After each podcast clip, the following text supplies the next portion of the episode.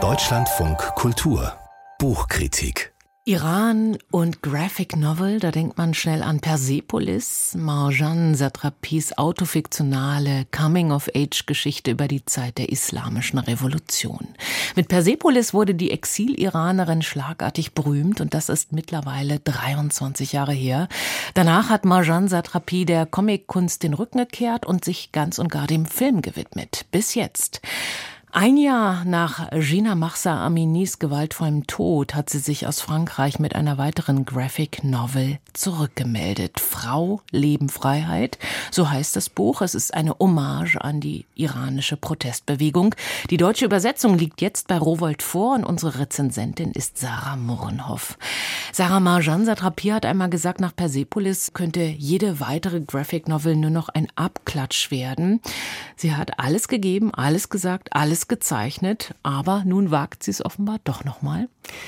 Ja, ich glaube, das ist den Umständen geschuldet. Also ich denke, wenn im Iran eine Frau im Gewahrsam der Sittenpolizei stirbt, weil sie zu viel Haar zeigt, also Gina Massamini, wenn andere Frauen deswegen aus Protest ihre Kopftücher verbrennen, wenn massenhaft Männer und Frauen ihr Leben riskieren und auf der Straße Tod dem Diktator skandieren, ich glaube, dann ist es schwer, sich die Ohnmacht vorzustellen, die eine Frau empfindet, Marjan Satrapi, die seit 30 Jahren in Frankreich lebt, die vor 30 Jahren den Iran verlassen hat, weil ihr das Land zu fundamentalistisch war. Und seitdem sie das Land verlassen hat, ist es ja nicht schleichend einfacher geworden für Frauen, sondern noch schwieriger.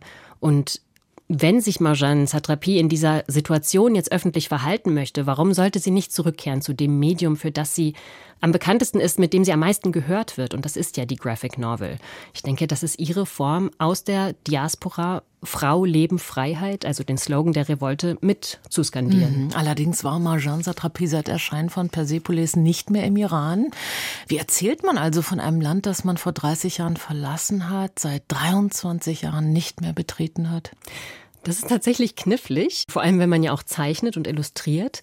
Aber ihre Antwort darauf ist extrem raffiniert. Also zunächst einmal Frau, Leben, Freiheit, so heißt die feministische Protestbewegung, die sich im Iran nach Gina Massa Aminis Tod gebildet hat.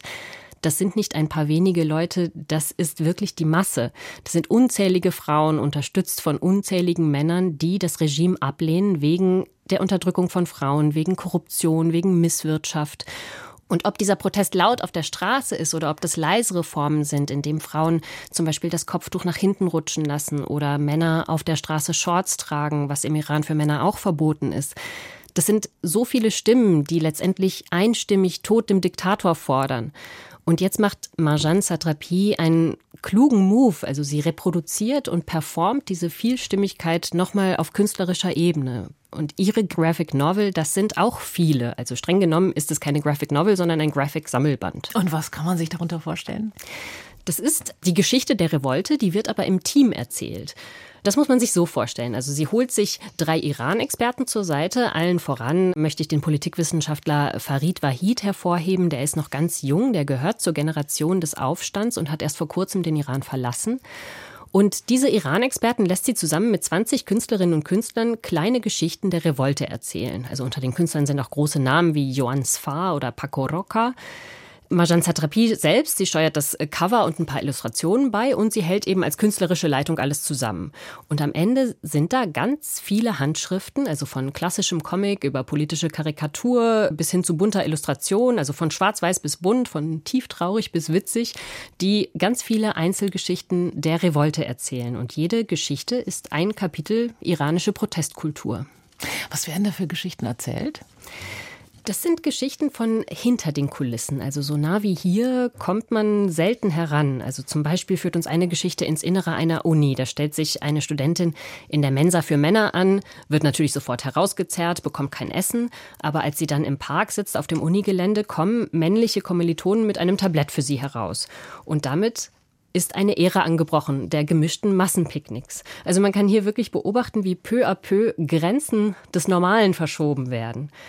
In einem anderen Kapitel geht es straight ins Evin-Gefängnis. Also da lässt uns der iranische Karikaturist Mana Nejestani eintauchen, also mit ganz simplen Strichen in Schwarz-Weiß, in die Hölle einer jungen Frau, die 100 Tage Gefängnis hinter sich hat, die nicht weiß, ob sie hingerichtet wird und mit sich ringt, ob sie nicht doch noch ein falsches Geständnis unterschreibt, vom Westen verführt worden zu sein. Oder wir nehmen ganz intim an einer Familienfeier an Nuruz teil, am persischen Neujahrsfest, mit Oma, Eltern, Großonkel, Kindern. Scheinbar ganz harmlos, aber dann kommt eben doch irgendwann alles auf den Tisch. Der Iran-Irak-Krieg, bei dem Omas Sohn gestorben ist. Die Oma, die sich mehr Minirock erlauben durfte als die Enkelin. Die Familie, die auseinandergerissen wird, weil der Enkel zum Studieren ins Ausland geht und damit klar ist, dass er nie wieder zurückkommen wird. Zumindest nicht, solange die Ayatollahs an der Macht sind.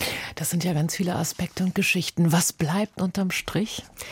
Was bleibt, sind ganz viele Details des Alltags. Also, dass man in Bars geht und als Codewort Suppen bestellt, wenn man ein Bier haben möchte. Dass die iranische Jugend über den asiatischen Geparden weint und das Regime dafür verantwortlich macht, dass dieser fast ausgestorben ist wegen der Umweltverschmutzung. Oder dass bei jedem Filmdreh auf dem Set irgendwo inkognito ein Zensor herumläuft, aber das Team keine Ahnung hat. Ist es vielleicht der Kabelträger oder doch der Tonangler? Das ist wirklich so Mosaikstein für Mosaikstein setzt sich hier ein immer ausgeschmückteres Bild zusammen der Jetztzeit im Iran. Mhm. Also es ist vor allem eine Graphic Novel für europäische Leserinnen, kann man das so sagen? Ich würde sagen, ja, es lässt sich, also man kann es wirklich lesen wie eine Kulturreise ins Innere der Revolte. Das ist intim, das ist reportagig, manchmal auch didaktisch. Aber gleichzeitig hat es noch so eine doppelte Bewegung. Das setzt auch ein Zeichen an die iranische Protestbewegung. Also die Graphic Novel wurde auch ins Persische übersetzt und ist äh, für Iranerinnen online zugänglich.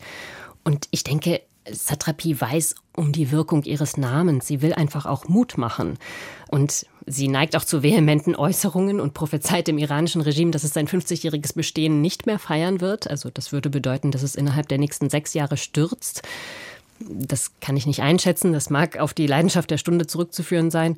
Aber was wir hier zu sehen bekommen mit der Graphic Novel, das ist eben eine junge, moderne, Social Media affine, sehr witzige und gewitzte Bevölkerung, die nicht weiter entfernt sein könnte von den alten fundamentalistischen Machthabern. Und mit dieser Vielstimmigkeit performt dieser Graphic-Sammelband genau das. Eine iranische Bevölkerung, die sehr verbunden ist und sich sehr einig ist. Egal wie laut oder leise sie dem Diktator den Tod wünschen. Sarah Morenhoff hat uns die Graphic Novel vorgestellt, die Persepolis-Autorin Marjan Satrapi herausgegeben hat. Frau, Leben, Freiheit.